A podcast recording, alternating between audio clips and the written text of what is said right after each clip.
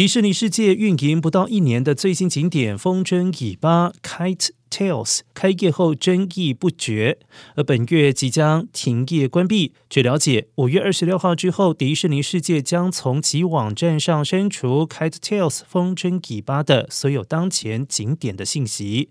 而风筝尾巴 Cat Tales 景点在去年十月首次在迪士尼园区亮相，作为迪士尼世界五十周年庆典的一部分。但因为景点活动期间风筝经常坠毁，或者是因为风过大造成意外事故等相关负面关注和争议不断，又有安全上的疑虑，最后决定关闭。